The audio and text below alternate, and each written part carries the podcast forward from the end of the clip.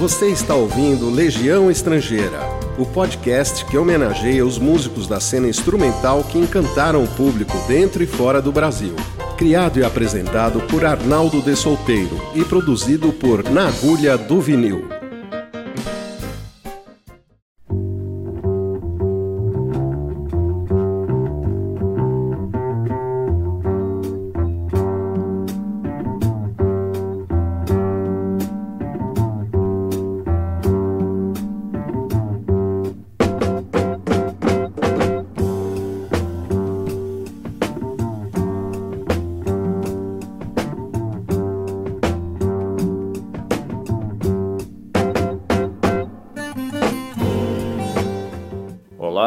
Da série Legião Estrangeira, é um prazer estarmos juntos novamente. Hoje então nem se fala, porque é uma pessoa muito especial na minha vida e na música universal, com quem eu tive o privilégio de conviver por mais de 20 anos e trabalhar bastante. Um dos maiores compositores e violonistas do mundo. E eu convivi com alguns gênios, eu tive esse privilégio mas dentre eles um dos mais geniais e generosos foi sem dúvida Luiz Bonfá. Bonfá é um craque absoluto, né, como violonista, como compositor. Teve suas músicas gravadas por Tony Bennett, Frank Sinatra, Elvis Presley. Pois é, foi o único compositor brasileiro gravado pelo Elvis. Luciano Pavarotti na fase dos três tenores ali com José Carreiras e Plácido Domingo. John McLaughlin, Quincy Jones, George Benson, centenas de outros. É uma lista interminável um visionário que antecipou e depois transcendeu a bossa nova. É, foi do samba canção ao fusion, né? adorado por João Gilberto, que lhe dedicou o tema Um Abraço no Bonfá. Autor de mais de 20 trilhas sonoras para filmes históricos como Black Orpheus, né? e também a trilha do Gentle Rain, que foi um filme que não fez muito sucesso, mas a trilha é, teve um impacto tremendo e a música principal, a música título The Gentle Rain virou um standard imediato. Então Bonfá, assim, é um... hoje eu vou ter que correr bastante aqui, porque um, um podcast normal, em ritmo normal sobre Bonfá ia demorar umas 8 horas, porque a trajetória dele é impressionante, né? Carioca, nascido em Santa Cruz, ele flanou pelo Jet Set Internacional, tornou-se amigo de Mary Martin, com quem ele trabalhou logo ao chegar nos Estados Unidos em 1957, Ava Gardner, Catherine Deneuve, Karen Black. Ele me contava histórias fantásticas, né? Bonfá foi o primeiro brasileiro a gravar com Stan Getz e o primeiro a ser contratado pela Verve Records.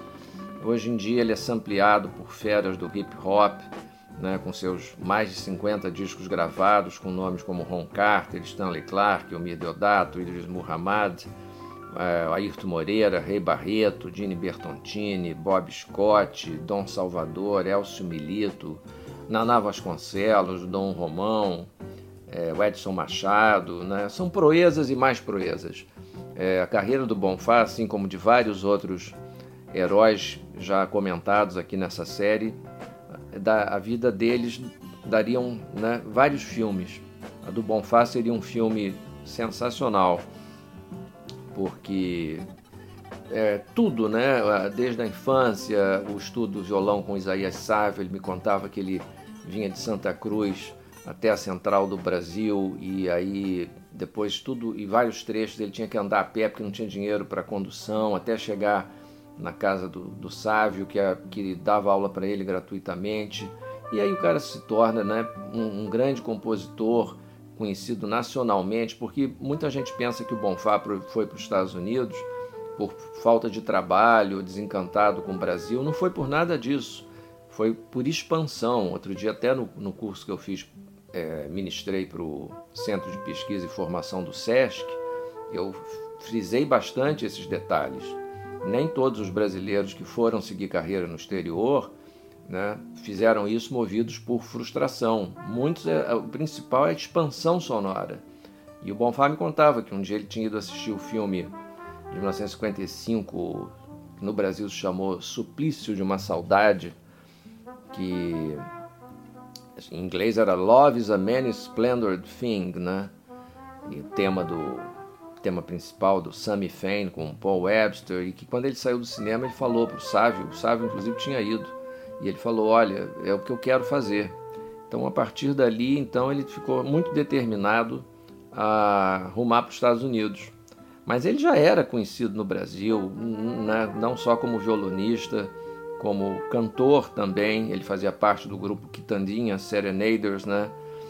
E as músicas já tinham sucessos gravados pelo Dick Farney, é, pela Nora Neil, de cigarro em cigarro, várias coisas, né? E como violonista ele já tinha levado o violão brasileiro para um outro patamar, né? Muito influenciado também pelo Garoto, tanto ele quanto o Laurindo é, pegaram características diferentes do Garoto, conviveram muito com ele e levaram para um outro patamar que o, o João Gilberto admirava é, demais, né, a ponto de várias vezes eu tenho entrevistas raras né, do João e que ele citava o Bonfá como um divisor de águas no violão brasileiro.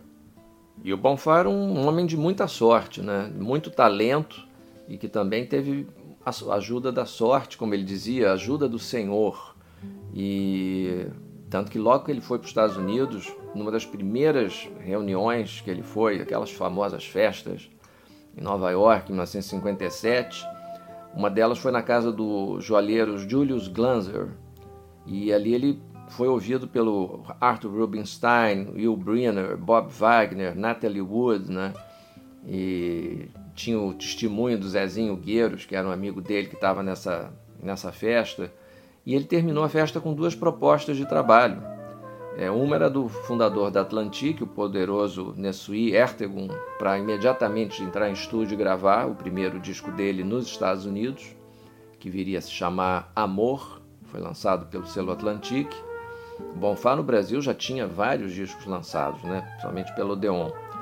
E o outro convite que ele recebeu naquela mesma noite foi da atriz e cantora Mary Martin, para atuar com ela como convidado especial de uma grande turnê Coast to Coast que eles iam fazer nos Estados Unidos, que ia começar em duas semanas. Óbvio, ele topou e aí ele foi o grande início do Bonfá nos Estados Unidos.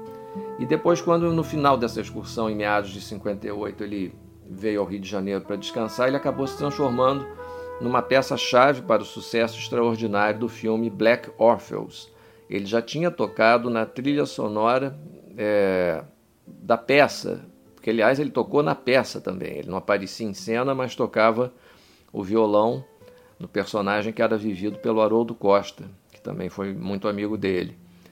E aí quando fizeram, foram fazer o filme, né? Primeiro foi encomendada a trilha Tom Jobim e o Marcel Camus queria que o Bonfá fizesse uma outra trilha. Ele não queria usar as mesmas músicas da peça, não estava muito satisfeito com o material completo do Tom. E o Bonfá falou que não tinha tempo, mas concordou, depois de muita pressão, em fazer, entregar duas músicas. E essas músicas acabaram sendo simplesmente Manhã de Carnaval e Samba de Orfeu. As letras foram inicialmente encomendadas ao Rubem Braga, que era amigo do Bonfá, mas ele dizia que o Rubem falou: Olha, eu não tenho vocação para letrista, não, arruma outro aí, porque eu sou é, poeta. E aí as músicas acabaram na mão do Antônio Maria, que fez letras fenomenais, né? E as duas se tornaram standards gravadas por todo mundo. Uh, e aí a carreira do Bonfá é sensacional, nos Estados Unidos, inclusive, ele se orgulhava das trilhas sonoras, né? Muitos prêmios. Ele tinha um livro que ele me mostrava sempre de westerns, de trilhas de westerns que ele tinha feito é, aqueles filmes tipo John Wayne e tal, e ele dizia, poxa, né, que coisa, né, como é que eu fui sair do Brasil, eu aprendi violão tocando entre, entre os mosquitos ali que transmitiam a malária e tal, e fui parar nos Estados Unidos, ele mesmo às vezes fazia essas é, reflexões assim imensas, né? E aí o cara transcendeu, né? Nos anos 60, o sucesso foi o grande é, sucesso do Carnegie Hall na famosa Noite de Bossa Nova, o primeiro concerto de Bossa Nova em novembro de 62 no Carnegie Hall, foi o Bonfá. E muito porque, óbvio, ele tocou Manhã de Carnaval, que era música que já era muito conhecida, né? porque o filme Black Orpheus é, foi um sucesso extraordinário, não só de crítica, né? ganhou Oscar de melhor filme estrangeiro em 59, a Palma de Ouro do Festival de Cannes, mas também em termos de público, de sucesso popular. E até hoje você vê muitos americanos, desde presidentes como Bill Clinton e Obama, dizendo que conheceram a primeira vez que eles ouviram música brasileira foi por causa do filme. E o Bonfá, quando tocou Manhã de Carnaval no Carnegie Hall, casa, o teatro veio abaixo, porque era a única música que eles conheciam assim bastante, né? Desafinado já estava fazendo sucesso lá, óbvio, mas o maior sucesso de música brasileira até então era Manhã de Carnaval. E como é que eu conheci o Luiz Bonfá? Bom, para variar, foi através da rádio, da Rádio Jornal do Brasil AM, em 1973, um dia eu estava ouvindo a rádio e começou a tocar a faixa título do álbum Jacarandá. Não, não, não por acaso era essa faixa que o Simon Cury, que era o programador da rádio na época, eu nem sabia quem ele era, depois vivíamos a nos tornar amigos, mas muito tempo depois. E eu tinha 10 anos de idade, liguei para a rádio, como eu sempre fazia, pegava o nome do disco, e aí eu pedi para minha tia ver se ela achava esse disco no centro da cidade, onde ela trabalhava. Ela veio e me trouxe um dia de presente.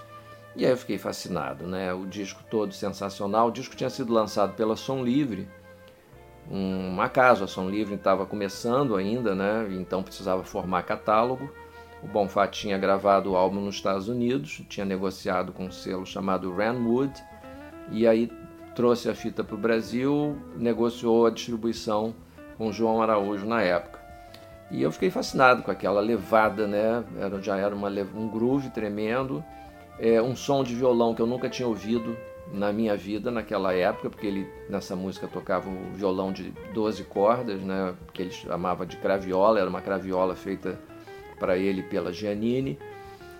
E eu falei, gente, o que é isso, né? E aqueles as break beats ali, as viradas do Idris Muhammad na bateria, do Rei Barreto nas congas, som de piano elétrico do John, do John Wood, que era filho do dono da, da gravadora Ranwood.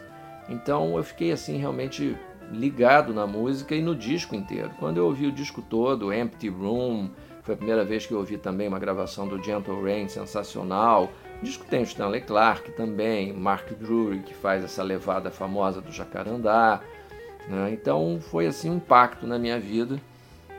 E dois anos depois, por acaso, acabei conhecendo na casa do cunhado do Elmir Deodato, no Rio de Janeiro, o Bonfá. Fomos ficando mais próximos. No final da minha adolescência já estávamos amigos. E o Bonfá, como eu disse, é uma pessoa que, além de genial, era muito generoso. É, e eu, eu, graças a ele, inclusive, consegui trabalhos importantes, até na, em rádio, o, o, na Rádio Tupi FM. Uma vez eu fui com o Bonfá lá, porque o Bonfá é o seguinte: como os discos dele, gravados nos Estados Unidos, não saíam no Brasil, depois que ele voltou né, a morar no Brasil, porque ele ficou muito tempo ficando mais no exterior do que é, no Brasil. A partir de 74 é que ele resolve fazer o contrário. Passou a morar no Rio e aí eventualmente ia para o exterior a trabalho, ou às vezes ia sempre para os Estados Unidos para renovar a green card, questão burocrática. E aí ele levava os discos, porque, por exemplo, na época que ele gravou para a RCA, e os discos foram lançados no mundo inteiro, menos no Brasil. Álbuns como Introspection, o New Face of Bonfá, o Sanctuary. Então ele fazia, pegava o disco e levava na rádio. Um dia ele me ligou, ele me chamava Soteiro, Aí ligava, Soteiro, quer ir comigo hoje na Rádio Tupi? Que eu vou levar uns discos lá. Nessa época tinha sido lançado o disco que ele tinha feito na Austrália, com o Don Burrows. Esse disco numa turnê de 78. E aí depois o disco em 82 foi lançado é, nos Estados Unidos, por um selo chamado Jazzman. Aí ele resolveu, ele pegou umas, umas caixas de disco e foi distribuindo para algumas pessoas. Então ele ia lá né, para ver se a rádio queria tocar alguma música daqueles discos. E aí ele me apresentou ao chefe de programação do Atupi FM, que era o Renato Rocha, que tinha trabalhado na Tamoio, que era uma rádio também que eu ouvia quando criança, porque era a rádio que os meus pais mais ouviam. É, depois eu virei é, fã da JB. e da Mundial. Mas por causa do Bonfá, dessa ida lá, eu conheci o Renato Rocha, ficamos amigos. Eu aí vim a trabalhar na rádio e acabei tendo inclusive o meu próprio programa na de jazz na Tupi FM, que chamava-se Jazz Espetacular. E por causa desse sucesso e das músicas de jazz que eu encaixava na programação, eu fui convidado para produzir é, e criar todo o esquema de música ambiente do edifício sede da Petrobras né, e fazer depois também a programação de bordo da Varig, por conta também desse sucesso do, da música de música ambiente que se chamava na época da, da Petrobras. Então tudo isso eu devo realmente ao Bonfá, assim. ele foi um, um grande anjo na minha vida. Em 84 eu ousei convidá-lo para participar de um disco da cantora Iana Purim que eu estava produzindo. Ele aceitou e demorou um pouco, porque o Bonfá era muito perfeccionista, vivia dizendo, a gente chamava ele para alguma coisa, ele dizia: "Ah, eu tô com a mão pesada, não tenho praticado, a unha não tá não tá comprida, não sei o quê". Ele sempre arrumava uma desculpa assim. Mas nesse caso ele foi lá e arrasou, tocou uma música dele chamada For a Distant Love, que eu adorava. Fez uma gravação linda também no Manhã de Carnaval, tocando Ovation. Aí no ano seguinte, 1985, eu levei George Benson que, para um almoço na casa do Bonfá. O Benson tinha vindo ao Brasil para o primeiro Rock in Rio e era fã do Bonfá, né? Tinha gravado Gentle Rain no disco Beyond the Blue Horizon para CTI. E aí eu levei o Benson lá e aí passaram a tarde tocando juntos. Foi uma jam session inacreditável. É, devia ter sido filmado aquilo ali. E o Benson, assim, né, às vezes não queria nem tocar, porque ele queria ficar parado, olhando, examinando os acordes do Bonfá. Ele abria aquela mão esquerda ali, que parecia uma garra, assim. Né, e era um cara que não era um virtuose, mas que não fazia nada gratuito, né, não se perdia em malabarismos, não era muito expressivo, né. Bonfá sempre dizia que a chave do sucesso dele nos Estados Unidos como violonista foi porque ele não foi tocar de palheta nem com velocidade. Era mais a questão do, do mood, do clima que ele criava, né? e tocando com o dedo, com acordes lindos, com harmonias muito bonitas. Né? E eu tive a oportunidade de ver isso várias vezes. Então, depois que eu me mudei para Barra da Tijuca, em 1987, que aí eu fiquei bem próximo dele, porque ele morava na Barra também, aí é que a gente passou a se ver mais ainda, mais frequentemente provavelmente no mínimo duas, três vezes por semana.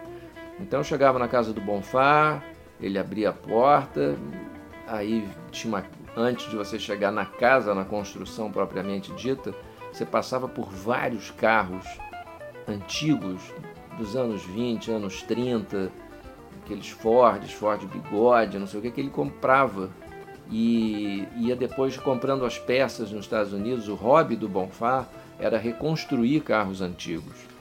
Era uma coisa interessantíssima, ele ali todo sujo de graxa, mexendo naqueles é, carros velhos e tal, consertando os motores. E depois os carros ficavam tinindo, aí ele mostrava aquilo tudo e aí se desfazia do carro, vendia e começava tudo outra vez. Mas enfim, nessa época da barra, nossa amizade cresceu ainda mais. Aí eu chegava lá, o Bonfá, a gente passava pelos carros, ia para a sala ele sentava no sofá, pegava o violão e ele tinha uma, um equipamento de som sensacional, um estúdio caseiro no segundo andar da casa, mas para compor ele sempre estava nesse, nesse sofá na sala, embaixo e usava um gravador National, cassete pequenininho. Ele gravava as músicas ali. O Bonfá não tinha. Ah, depois é que ele ia escrever, primeiro ele gravava. E aí várias vezes ele me mostrava: o que, que você acha dessa música aqui? Olha essa harmonia. Aí mostrava um negócio, dava uma opção, perguntava: Você acha o que? É melhor esse acorde ou esse outro aqui? Eu dizia: Bom, Fá, quem sou eu para dar um palpite num negócio desses? Então, assim, foram 13 anos de convívio intenso nessa época da Barra até ele falecer. E a gente sempre encontrava e íamos almoçar. Às vezes eu ia almoçar no Barra Shopping, passava lá é, para pegar o Bonfá, dizia: Já almoçou? Quer ir comigo lá? A gente ia e depois voltava para casa dele. Às vezes o João Gilberto também era um dos poucos lugares que o, João Gilberto saía de casa para ir, para visitar, era o Bonfá. E bom, o João sempre uma admiração enorme é, por ele, né? E o João ficava impressionado com aquele negócio dos automóveis. E, e o Bonfá às vezes ia lá para casa para ficar ouvindo as gravações né, dele, porque dele que eu digo, de músicas dele gravadas por outros artistas. Porque aí chegavam aqueles discos que eu recebia, os laser discs. Uma vez então, quando chegou uma gravação, um, o álbum do John McLaughlin, Larry Coryell e Paco de Lucia, é um laser disc chamado Meeting of the Spirits. E eles tocando Manhã de Carnaval, ele adorou, adorou, ficou fascinado. Aí depois teve a gravação né, com o Aldi Meola no lugar do, do Coryell, ele também adorou. Sempre isso tudo foi lá em casa. Sempre ele ouvia essas músicas pela primeira vez lá em casa. E aos poucos eu fui trabalhando, né? O Bonfá me chamava como se fosse um, um consultor, um assistente informal, sei lá qual, qual era, né? Não, não, havia um termo, mas eu né, ficava ali, ele me chamava, pode, quando tinha uma gravação, eu lembro quando ele foi fazer a trilha sonora de um filme chamado Prisioneiro do Rio, que acabou sendo, aliás, a última trilha dele e gravamos no estúdio na Barra da Tijuca, no Alto da Boa Vista. E os arranjos, inclusive, foram do Alberto Arantes, falecido maestro, e que nem foi creditado no filme, porque depois quem completou a parte orquestral foi o Hans Zimmer. Então ele pegou as, as coisas que o Alberto tinha gravado e refez a maioria delas e tal. Então o crédito acabou para o Bonfá e para os arranjos do Hans Zimmer, né? E as mensagens, até hoje eu guardo as mensagens que o Bonfá me mandava, deixava na minha secretária eletrônica, sempre muito espirituoso, brincalhão. E aí um dia, em 1990, eu tive uma dessas mensagens, foi uma grande surpresa, porque era o Bonfá me ligando para produzir um disco dele, o disco que viria a ter o nome depois de Bonfá Magic, né? Que foi um, um marco na minha carreira. Esse disco foi lançado mundialmente, despertou uma nova onda de interesse pela obra do Bonfá. E a maneira como isso aconteceu foi muito, foi muito engraçada, porque na, no, um ano antes, em 89, ele tinha gravado um disco para Chesky Records, chamado Non-Stop to Brazil, em Nova York. E ele não tinha ficado muito satisfeito com esse disco. Foi uma situação muito curiosa, porque ele tinha ido ao estúdio para assistir uma gravação da, de um disco da Ana Karan e aí o, o Chesky, que era o dono, o David Chesky, pediu para o Bonfire testar algumas coisas de som que ele estava experimentando com o engenheiro, com o Bob Katz, e eles tinham uma, uma jogada de gravar com um microfone só no estúdio, na verdade a mixagem era feita com os músicos, com a maneira que os músicos se posicionavam ali no estúdio e tal. E aí o Bonfá acabou gravando umas coisinhas e o cara, mas tá ótimo e tal, vamos gravar um disco, vamos fazer. E o Bonfá acabou meio envolvido naquele negócio. No dia seguinte voltou no estúdio, completou o disco rapidamente e tentou chamar o Dom 1 para percussão, mas o Dom não estava em Nova York, estava na Europa. E chamou o Gene Bertontini para fazer a base. Né? O Bonfá tinha uma admiração enorme pelo Gene e facilitava para ele poder ficar mais à vontade no violão se ele tinha um violão de base, mas mesmo assim ele não ficou satisfeito com o disco. A crítica adorou. Eu lembro até que o dia que eu comprei a Downbeat tinha cotação de 4 estrelas e meia para o disco. Eu corri na casa do Bonfá e falei: Olha, Luiz, está vendo? É, você errando é melhor do que os outros acertando. Porque o Bonfá vivia né, muito com uma autocrítica imensa, né? reclamando dos trabalhos e tal, e daquele disco então ele reclamava muito. E eu falei, olha aí, você fala tanto que você não tocou bem, mas olha aí, quatro estrelas e meia na Downbeat, né? E, enfim, aí, em função desse disco, um produtor que era diretor da Universal na época, tinha vindo para o Brasil para trabalhar na Ariola, um alemão chamado Peter Klam, um cara, gente, gente finíssima, é, o Peter era fã do Bonfá, desde a época que ele morava né, ainda lá. Ele disse que desde que ele ouviu um disco chamado Brasiliana, que o Bonfá fez com a Maria Helena Toledo, né? Foi esposa dele grande letrista e grande cantora também.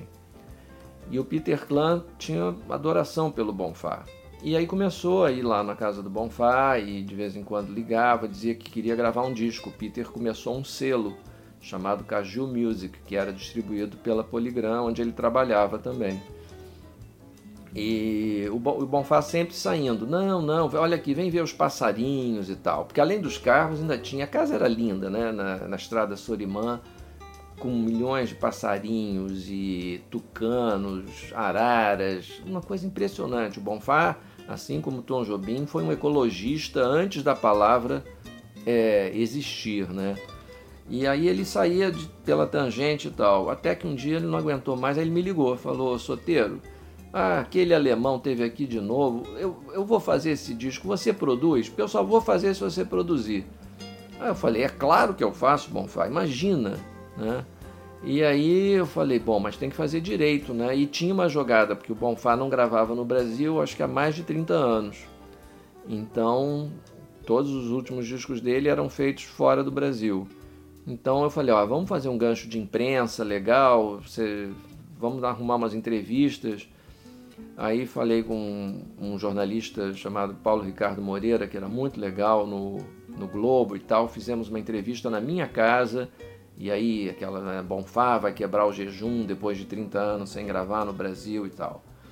E aí eu escolhi os músicos. Ele pediu o Nilson Mata no baixo, porque ele tinha acabado de gravar, tocar com o Nilson Mata numa temporada no Fat Tuesdays, que era um clube de jazz sensacional em Nova York, que não existe mais hoje, infelizmente. Esse é outro, é tanto assunto, mas essa temporada no Fat Tuesday, por exemplo, teria rendido também um filme, porque os lotava sempre, óbvio, todas as noites, dois sets por noite, e muito músico na plateia. 90% da plateia. Você via é, George Benson, Dave Spinoza, John Tropea, Tal Farlow, uh, quem mais? Herb Ellis. A quantidade de músico, Bob Scott, então guitarrista, todos os guitarristas de Nova York iam assistir o show. Astrude foi assistir o show. É, ele me pediu, para fazer o roteiro. Então ficou muito bacana ele tocando coisas é, na linha que ele chamava de romântico descritiva, que eram linhas, músicas mais impressionistas, né? Mas enfim, voltando ao disco lá, o The Bonfa Magic. Então o Nilson Mata tinha tocado com ele nessa temporada no Fat Tuesday em Nova York. E aí veio para o Rio especialmente para gravar o álbum. E aí eu chamei o Pascoal Meirelles de bateria e o J. Moraes de teclados. Trabalhei nos arranjos de base. É, dava a ideia para o Bonfá, via se ele gostava e tal, seguia em frente, passava as ideias para o Jota, que aí completou depois com os arranjos de sintetizador. E nós, essas gravações foram todas filmadas. É, isso é incrível, porque eu queria muito que isso fosse lançado algum dia. Quem filmou isso tudo foi um cineasta chamado Alberto Flaxman. Ele me foi sugerido pela Márcia Rodrigues, atriz, fez inclusive o papel título do filme Garota de Ipanema. E a Márcia tinha sido casada com o Alberto e falou: Não, ele é uma ótima pessoa. Tivemos uma, um jantar com o Bonfá uma noite no restaurante da Rosemary, cantora, e do Eimar, então o marido dela. Eles tinham um restaurante ótimo na Barra da Tijuca. E aí combinamos disso tudo ser filmado, porque eu estava muito influenciado pelo Creed Taylor nessa época, pelos projetos que ele vinha fazendo para o mercado japonês e que incluíam a filmagem das, das gravações para lançamento em Laserdisc, que era o DVD, vamos dizer, da época, né? Então foi tudo filmado com três câmeras de alta definição e aí fazíamos umas jogadas, por exemplo, uma música que aí tinha um solo de bateria, o Bonfá saía da cabine, vamos dizer assim, dele, assim, da, do violão e ia para perto do baterista para ficar olhando o Pascoal para apreciar o solo e depois vinha caminhando lentamente, pegava o violão e, recomeçava a música. Teve toda uma jogada teatral para a filmagem ficar interessante, não ficar uma coisa chata, né, maçante. E, mas infelizmente depois teve um desentendimento que eu nunca soube direito o que foi entre o Flaxman e o Peter Klam. É, e aí esse material nunca foi lançado. Mas o, disco foi um sucesso. Ele foi lançado mundialmente nos Estados Unidos pela Milestone Records no Japão pela JVC Victor e na Europa pela Edel. Então, o Bonfá ficou muito feliz com o resultado. Mixamos o disco em Nova York, no estúdio Delmir Deodato. Fizemos as gravações adicionais lá de percussão com o Gaudêncio Thiago de Mello. Numa faixa chamamos o Dini Bertontini para fazer o solo de violão.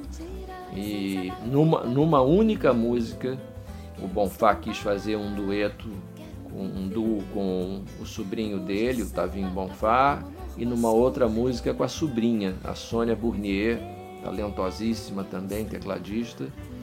E ah, e teve uma participação do Márcio Montarroz, que óbvio tinha que ter manhã de carnaval. Toda gravadora com que o Bonfá assinava contrato, a gravadora pedia manhã de carnaval, porque todo mundo quer ter uma gravação de manhã de carnaval no seu acervo. E aí a ideia foi fazer uma bem diferente, assim, em duo com o Márcio Montarroios no Flugelhorn. E o Márcio era um dos maiores fãs do Bonfá. Né? As pessoas não têm noção assim. E aí ficou lindo, ficou muito, ficou um disco muito bonito, do qual eu me orgulho muito. O João Gilberto adorava esse disco. E aí eu voltei a gravar com o Bonfá inúmeras vezes, né? Inclusive quando a gente depois em 96 eu concebi um disco que chamou-se Almost in Love. Itamara Corex sings The Luiz Bonfá Songbook. Esse disco foi um best-seller no Japão e foi o primeiro disco lançado no Brasil pela internet. Isso nos idos de 1995, 96, com apoio do, do Jornal do Brasil. E de novo foi um timaço assim. É, Ron Carter no baixo, Larry Coryell, participação numa música que o Bonfá dedicou a ele, Sadal Watanabe. A gravação com Sadal foi uma coisa sensacional. É, eles já tinham se conhecido um ano antes, quando eu chamei o Bonfá também para produzir, para gravar comigo num outro disco que eu produzi, chamado Rio Vermelho, da Itamara Corax.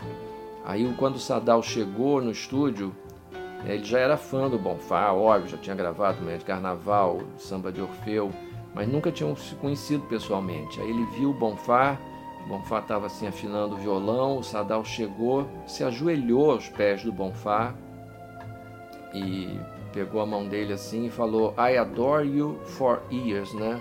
Eu te adoro há, há tanto tempo, há anos, né? E o Bonfá, que isso, rapaz? Não, não sei o que e tal. Fez uma brincadeira e aí foram conversar. E aí depois gravamos né, para o Almost in Love também, foi ótimo.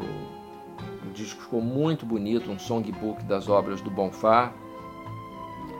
E sucesso no Japão, assim, em capas de revistas todas. O disco foi para parada lá de sucesso, de jazz e tudo. E essas coisas todas boas aconteciam muito por causa da amizade, né? Porque era um passeio sempre com o Bonfá, era muito divertido e eu acho que ele também gostava da minha companhia, senão ele não me chamava para tanta coisa, né? Nós fomos juntos várias vezes à Rádio JB também, porque é, naquela época havia um programa de entrevistas à noite do Luiz Carlos Sarol, chamado Noturno. Esse programa foi criado pelo Simon Cury, depois o Simon saiu da rádio, quem assumiu foi o Saroldi. E várias vezes a gente foi lá para o Bonfá conceder entrevistas para o Saroldi, para o Maurício Figueiredo, teve um programa chamado As 10 Mais da Sua Vida, e aí o Bonfá foi lá e comentava as músicas, foi uma diversão. A gente chegava tarde da noite, às vezes sem avisar, e dava aquela, aquele corre-corre. Aí depois, na época que eu trabalhava na TV Manchete também, é, o Bonfá gravou uma vez o programa do Arthur Moreira Lima, chamava-se Um Toque de Classe. E o Otávio III, é, que trabalhou muitos anos com João Gilberto também, ele sugeriu a participação do Milton Banana, aí levou o Milton para participar. Eu lembro que numa música até o Milton tocou Bongô, uma música que o Bonfá adorava, chamava da Uma Prece. E além das visitas lá em casa, onde eu gravei várias entrevistas com ele, é, teve uma vez ele foi para me visitar e o João Donato estava morando também no mesmo prédio que eu. E aí ele e o Donato tocaram juntos por mais de duas horas no apartamento do João, sem, sem trocar uma palavra. o Bonfá chegou, falou alguma coisa. Oi, João. Só assim, um cumprimento e tal. Sentaram, o Donato estava no teclado, não sei se lembro se estava fazendo algum arranjo, cuidando de alguma música, de alguma composição. Aí começou a tocar um negócio, o Bonfá foi respondendo, eles foram improvisando. E aí foi, assim, uma coisa de gênio. Assim, o Donato gravou tudo isso numa fita cassete e quem sabe isso até um dia possa vir até a ser lançado. Aí eu acho que nessa mesma dia que aí virou noite, foi a tarde inteira, eu apresentei o Bonfá, o roqueiro Lord K, que também morava no prédio, aí eles fizeram três músicas. Era uma relação assim, entendeu? Muito saudável, é, não só artisticamente e em termos humanísticos, mas muitas portas se abriram. Né? O Bonfá, por exemplo, me apresentou a Carlos Barbosa Lima e ao Gaudêncio Tiago de Melo. É, na casa do Bonfá eu conheci pessoas como Sil Farney, Bororó, compositor de Curare, da Cor do Pecado, estava sempre lá nos aniversários do Bonfá, Rubem Braga, sempre com seu famoso falso mau humor e sempre cercado de amigas muito bonitas o Haroldo Costa, o Emílio Santiago, que fez um disco inclusive chamado Perdido de Amor, que é uma música do Bonfá, que foi sucesso do Dick Farney. É, além dos vizinhos do Bonfá, de rua, que eram o Ruben, é, Rubens Gershman e o Tunga. Rubens Gershman, pintor, e o Tunga, né, artista plástico, escultor e tal. É, ambos já, já falecidos, infelizmente. Inclusive, o Rubens Gershman foi quem fez a primeira capa do Bonfa Magic. E foi uma saia justa tremenda, porque a capa não ficou como a gente queria. Ele fez, na verdade, quase uma pintura que era quase uma caricatura do Bonfá, dentro de um carro antigo e tal. E dava uma, passava uma ideia de, um, de, um, de uma coisa muito antiga. E a gente estava fazendo o Bonfá Magic exatamente para ser um novo marco na carreira do Bonfá, para apresentar ele para novas gerações e tal. E eu queria uma coisa mais moderna, ou que pelo menos não fosse assim tão antiga. Então ficou uma saia justa, porque você dizer para um artista do porte do Rubens Gershman que não ia usar aquele, aquela obra que ele tinha feito especialmente para aquele fim, né? Foi uma coisa complicada. E aí, mas acabou sendo usada uma foto do Walter Firmo na capa, que serviu né, aos propósitos do que a gente queria, ficou muito bonito. E assim, e eu, e eu, da minha vez também apresentei o Bonfá a um monte de gente. Por exemplo, o primeiro encontro dele com o McCoy Tyner foi na minha casa. O McCoy Tyner tinha vindo para o Free Jazz Festival de 85 e ia combinou que ia homenagear o Bonfá porque ia tocar amanhã de carnaval. E aí depois fizemos um jantar na minha casa e aí eles passaram a noite toda conversando. E o McCoy levou os, os músicos, foi o trio do McCoy, que era o Avery Sharp no baixo e o Louis Reis, baterista que tinha tocado com Oscar Peterson antes também, o Bonfá adorava. E de novo, né, o Bonfá pegava no violão, ficava todo mundo parado ouvindo ali o que ele fazia. Aí depois eu apresentei o Bonfá ao Sadal, como já contei, ao Larry Coryell, ao John McLaughlin. Né? Fomos assistir um show do John McLaughlin numa casa de show chamada Metropolitan, no Rio. E depois fomos assistir o, um show do Stanley Clark também, com Jean-Luc Ponty. O Bonfá tinha gravado com Stanley Clark no Jacarandá, mas não se viam né, há muito tempo. É, então eram noites assim emocionantes, era uma convivência maravilhosa com o Bonfá. E ele me consultava, né, como eu trabalhava para ele fazendo as coisas, aí ele foi me consultar para uma situação inusitada, que foi quando Marcelo D2, é, nosso famoso rapper, é, sampleou a música Jacarandá num, no disco que ele estava fazendo no Planet Ham, numa música chamada Se Liga. E o disco chamava-se Os Cães Ladram, mas a Caravana Não Para. E aí o Bonfá chegou lá em casa preocupado com a proposta da Sony Music, assim, o contrato de autorização, e perguntando, ô Soteiro, será que eu vou assinar isso? O que, você acha? Eu libero essa autorização? Porque o Bonfá era dono do master, né, do disco Jacarandá. Então ele não só era o autor da música, como era o dono do fonograma. Então a Sony precisava de uma autorização dupla dele, né, para poder usar a música. E o Bonfá preocupado, né? Dizia, poxa, esse nome aí, Planet, Planet Hemp, Planeta Maconha, será que vão achar que eu sou maconheiro? Eu não bebo, não, nunca não bebo, nunca fumei nada e tal.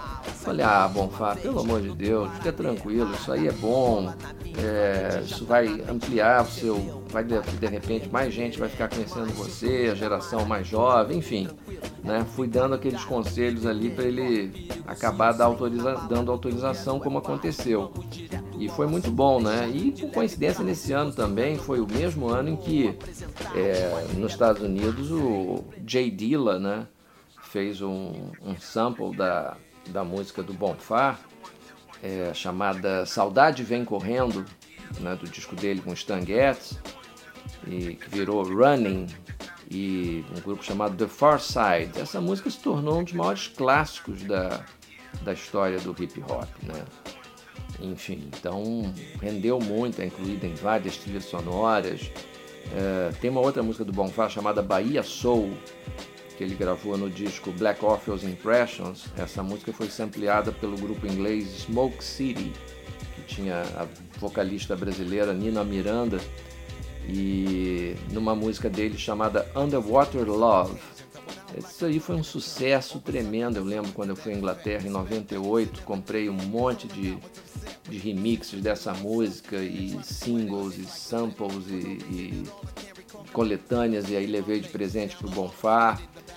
E depois que ele já tinha falecido, né, 10 anos depois, em 2011, um cantor que é belga, acho, chamado Gautier, fez uma música chamada Somebody That I Used to Know, que era em cima de uma música do Bonfá chamada Seville.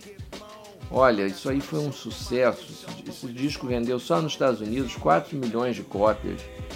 E na Europa toda, em vários países, chegou ao número 1. Um. Foi um sucesso absurdo. Então isso mostra é, o quanto o Bonfá é contemporâneo e, na verdade, ainda é muito avançado muito avançado. As pessoas não têm noção.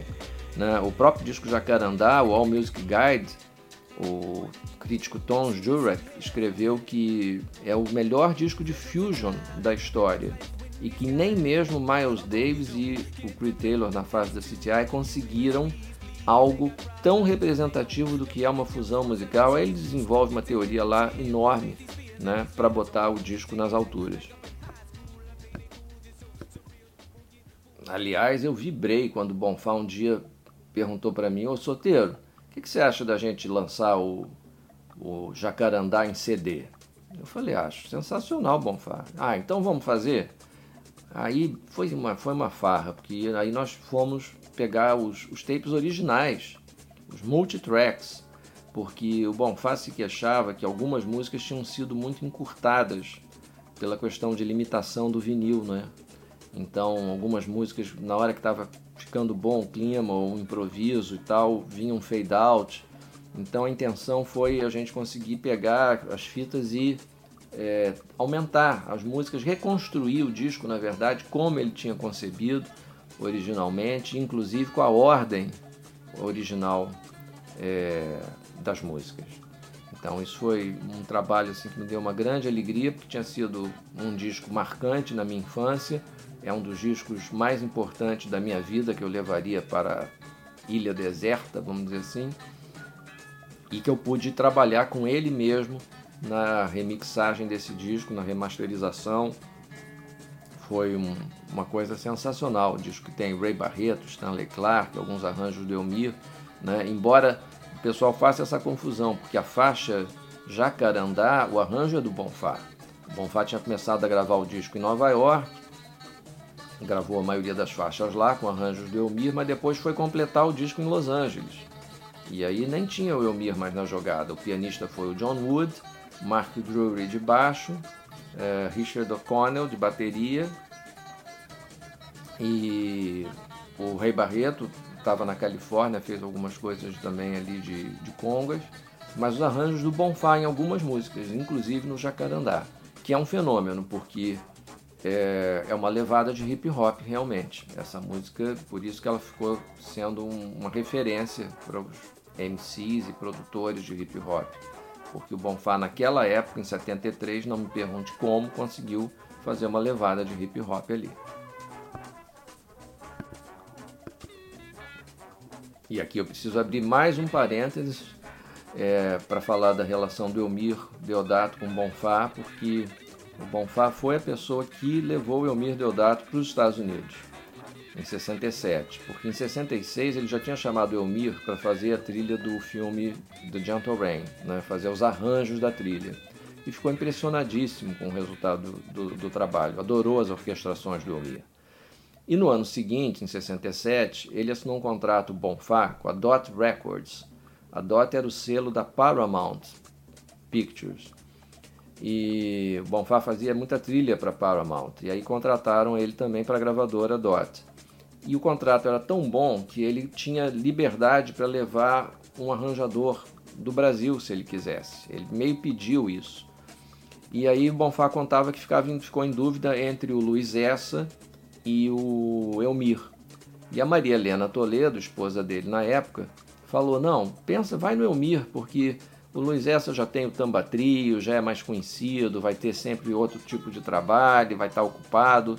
O Elmir vai poder se, de, se, se dedicar mais e para ele vai ser mais importante e tal. E o Elmir estava já querendo também ampliar suas fronteiras, sair do Brasil, já estava ficando meio incompreendido, porque os arranjos eram muito modernos, né? E, e aí a topou, e foi ótimo, né? Porque isso garantiu ao Elmir que, na pior das hipóteses, se nada rolasse para ele de trabalho, ele ia ter pelo menos grava... o dinheiro desses discos que ele ia fazer com Bonfá.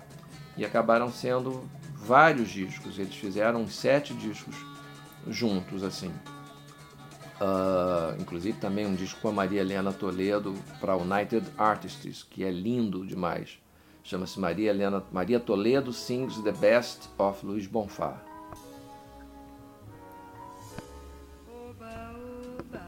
Outro disco ótimo que o Bonfá fez com Elmir foi com a dupla formada pelos cantores Steve Lawrence e Eddie Gourmet para Columbia.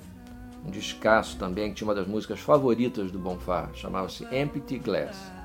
Aliás, o Bonfá, que não era nada né, egocêntrico, mas as duas músicas que ele volta e meia me mostrava com muito orgulho, os arranjos que a gente subia no estúdio dele, ficava, ele me mostrava em fita de rolo. Eram essas músicas. Uma delas era o Empty Glass, que ele adorava. Tanto que aí depois eu incluí no disco Rio Vermelho da Itamara Corax.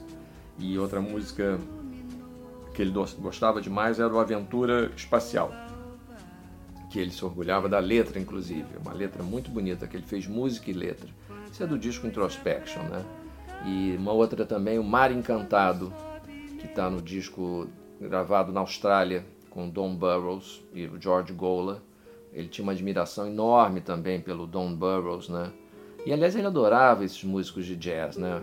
Um dia eu perguntei para ele quem tinha sido o primeiro a influenciá-lo. Ele falou que foi o Johnny Smith, que é um guitarrista muito pouco conhecido, que nem ele lembrava mais como é que ele é, tinha conhecido as gravações dele. Mas gostava de muitos outros, né? E, e eles tinham uma admiração enorme pelo Bonfá. E ah, ainda do Elmir é importante dizer que foi graças ao Bonfá também que o Elmir conheceu o Creed Taylor. Porque numa gravação de um disco da para Astrude Gilberto, a Astrude ia gravar algumas músicas do Bonfá, um disco chamado Beach Samba. Aliás, ela sempre gravava músicas do Bonfá nos seus discos. Quase todos têm música dele. Às vezes mais de uma. E aí, quando foi feito esse disco, ela ia gravar O Dia das Rosas, em inglês, e uma outra música chamada Oba Oba. E Astrude já conhecia o Elmir do Brasil, ainda da época, inclusive, que ela nem cantava profissionalmente, era só esposa do João Gilberto mas o Bonfá deu uma reforçada nesse vínculo e tal, e acabou que a Astrude é, sugeriu também a participação dele ao Creed Taylor e tal. O Bonfá, que já conhecia o Creed Taylor desde o primeiro disco dele para Verve, de 62, né? é, referendou o, o, convite ali e tal, e deu uma avalizada, e o Creed Taylor chamou o Elmir. E ficou impressionadíssimo, porque o Elmir foi muito rápido, gravou acho que cinco arranjos em seis horas e tal.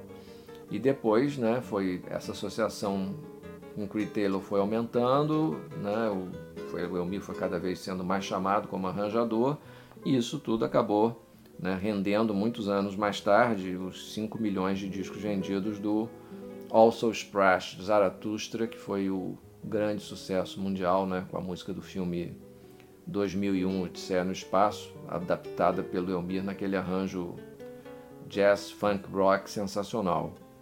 O Bonfá gostava e sempre falava muito também de um concerto que ele fez no Haiti, em 1971.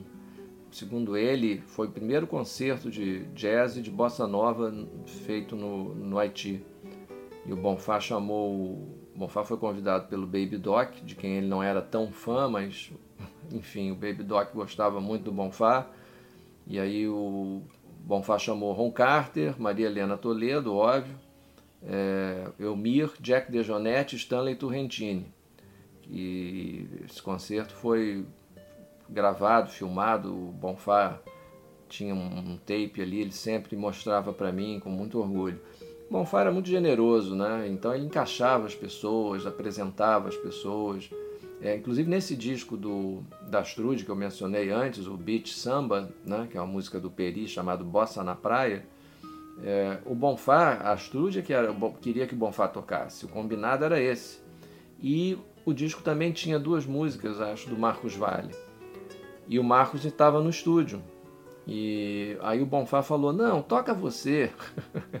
Passou o violão pro, pro Marcos. O Marcos falou: Mas é, mas eu nem trouxe meu violão. Não, você toca com o meu aqui, não tem problema. Foi inclusive o Marcos acabou participando do disco tocando no instrumento do Bonfá. E Bonfá volta e meia aparecia nos shows da Itamara Corex para dar canjas. Isso aconteceu entre 1994 e 1998 com muita frequência. E é, às vezes era sem avisar, ele chegava e dizia assim: e aí, tem vaga para um violonista? E o público e o delírio, né? Porque quem sabia quem era o Bonfá sabia da importância de estar assistindo uma canja dele ali. Isso aconteceu no Teatro Rival, aconteceu na Sala Funarte, no BNDS. E eu presenteei amigos com essas filmagens, algumas chegaram a ser postadas no YouTube, mas depois foram retiradas pelos herdeiros, ou sei lá por que problema foi. Uma pena, porque Bonfá, até pouco antes de morrer, ainda em alta forma, apesar de problemas de saúde sérios, mas o violão, graças a Deus, não tinha sido afetado em absolutamente nada. É, Bonfá continuou ativo, inclusive como compositor, até o final da vida. Inclusive, ele fez um disco com várias músicas inéditas na, em São Francisco para o produtor Dean Kamei, chamado, diz que ia se chamar Moods, mas acabou não sendo lançado. Eu também tenho material inédito do Bonfá que daria para um disco e meio pelo menos. Uh, tem uma trilha sonora para um musical da Broadway que ia ser feito sobre a vida da Carmen Miranda. Algumas parcerias, inclusive, do Tiago de Melo, Gaudêncio Tiago de Melo com o Bonfá. Só uma música que foi gravada num disco do Tiago. O resto da trilha ficou inédito e a peça nunca chegou a ser montada. Quem ia estrelar a peça, a, a, a atriz que o Bonfá desejava era Sônia Braga. Eu cheguei a ter umas reuniões com investidores que o Bonfá ia, porque aí ele ia, tocava violão, mostrava as músicas para ver se arrumava patrocinadores para o projeto, que era para Broadway, mas nunca aconteceu. E aí o Bonfá fez a trilha da, de um filme para Karen Black, atriz, de quem ele era muito amigo. É, e o marido dela era meio produtor executivo do filme, então o Bonfá ficou uns dois meses pelo menos na casa deles lá em Los Angeles. Era uma casa enorme, tinha uma, tinha uma casa dentro do terreno da casa e o Bonfá ficava lá compondo e vendo as cenas do filme. E aí cada hora ele fazia uma música mais bonita e substituía por outra mais bonita ainda. Então foi uma, uma produtividade assim intensa nos 78 anos de vida dele, né? E quando a em 1990 Mary Martin, que tinha sido a primeira pessoa a ajudá-lo nos Estados Unidos, né? E a Ava Gardner morreram no mesmo ano, foi um baque tremendo para o Bonfá. Foi uma coisa assim, ele ficou muito abalado mesmo. Inclusive, ele continuou amigo da Mary Martin, sempre do filho dela, que era o, o grande ator, né, o Major Nelson, no seriado Gene é um Gênio, que depois foi o, fez o papel de, no, no, Dallas, né, o Larry Hagman, né. Bonfá era amigo também do Robert Wagner, inclusive uma trilha de um seriado de televisão que o Bonfá fez, o Bonfá aparece tocando numa cena de um, de um filme. E aí o Bonfá o ator entra em cena, o Bonfá está tocando num clube, inclusive aparece o Bonfá tocando com o Bola 7. O Bonfá, tão generoso, às vezes chamava até outro guitarrista brasileiro para participar. Eu lembro que uma vez também ele mostrou a trilha de um filme é, chamado Rio do Mistério, que foi feito para a TV americana. Ele adorava essa trilha também, nunca foi lançada em disco. E o Bonfá dizia, ó, oh, tá aqui, aqui tem bola 7 tocando percussão, porque aí às vezes ele precisava dar trabalho para o músico e chamava para fazer uma participação assim, né? E a Ava Gardner, além de tudo, apresentou Bonfá para Catherine Deneuve, né? E Bonfá, inclusive, contava a cena que foi sensacional. Eles se conheceram num set de filmagem. A Catherine estava se maquiando assim, de frente para o espelho e a Ava Gardner chegou com Bonfá falando: Olha, Catherine, quero te apresentar o Luiz Bonfá, autor da trilha do Black Orpheus, o Gentle Rain. E aí a Catherine virou e falou: Ah, meu Deus, Bonfá, adoro sua música e tal. E aí se levantou assim para cumprimentá-lo e estava com a toalha amarrada e a toalha desamarrou, caiu. E o Bonfá disse que aí viu os seios mais bonitos que ele viu na vida dele. Bonfá dizia duas peras, duas peras. E tanto que nós incluímos uma música chamada April in Paris, né, que não é dele, é o standard americano, no disco The Bonfá Magic, como, como última faixa, exatamente como uma homenagem do Bonfá a Catherine Deneuve e a essa cena que ele, ela proporcionou para a memória afetiva dele para o resto da vida. E após a morte dele, eu continuei prestando as homenagens possíveis, porque inclusive eu produzi para a BMG as reedições oficiais de discos antológicos que nunca haviam sido lançados, na verdade, no Brasil. Né? Reedição porque é reedição em CD, mas na verdade foram os primeiros lançamentos no Brasil do Introspection, que é considerado um dos melhores discos de violão solo na história da música, e do New Face of Bonfá, e em todas as compilações produzidas por mim para selos como a Verve e a Milestone, eu nunca deixei de incluir músicas compostas ou gravadas pelo Bonfá. E eu lembro bem que a última vez que ele esteve na minha casa foi para assistir o filme Live a Little, Love a Little, né, que era o filme estrelado pelo Elvis Presley, no qual o Elvis Presley gravou a música do Bonfá, o Almost in Love. E essa música ocupava uma cena inteira de quatro minutos que o Elvis é, fingia que pegava o violão para cantar, né, para seduzir uma, uma moça do filme lá, a namorada dele, e tu cantava a música inteira, né? E o Bonfá tinha um orgulho tremendo disso. Então, quando esse filme foi relançado em Laserdisc, eu chamei o Bonfá e a gente assistiu o filme ele ficou emocionadíssimo. Bonfá era um cara extraordinário, realmente foi um privilégio conviver com ele porque não só foi um dos maiores músicos e compositores do mundo, mas um dos melhores seres humanos que esse planeta já teve. Sem falar que Marcelo D2 voltou a samplear Luiz Bonfá, quando o balanço arrepiante da música Bonfá Nova serviu como base para a faixa título do famoso álbum A Procura da Batida Perfeita. Ou seja, a batida perfeita é a Luiz Bonfá. Toca, Bonfá. Botafogo, apartamento Ipanema, uma vida de bacana se eu entrasse pro esquema. Mas eu busco na raiz, e lá tá o que eu sempre quis, né? Um saco de dinheiro que me deixa feliz. E sim, a força do samba, a força do rap, o MC que é partideiro, o bumbo que vira esquete é meu som. Que mostra muito bem o que eu sou, onde cresci, onde anda, onde fica, onde vou. A procura da batida perfeita. da batida perfeita. A procura é pura da, da, da batida perfeita. A, procura da batida perfeita.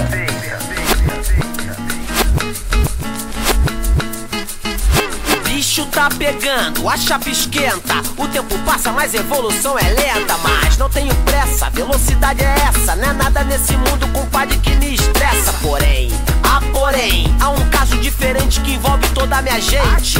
Não se bucha de ninguém, fica do lado do bem. Atitude, amor e respeito também. Eu vou no samba, é gente vamba. A diferença é clara, a gente fuma e eles fama. Proteja a raiz pra que tenha bons frutos. Já diz o velho ditado: quem tá junto, tá junto. E eu tô junto, e junto carrego meu orgulho. Suburbano convicto, sei meu lugar no mundo. Há coisas que o dinheiro não paga, cê sabe como é. Tipo eu e minha preta, só no rolê. Você acabou de ouvir Legião Estrangeira, uma realização na agulha do vinil.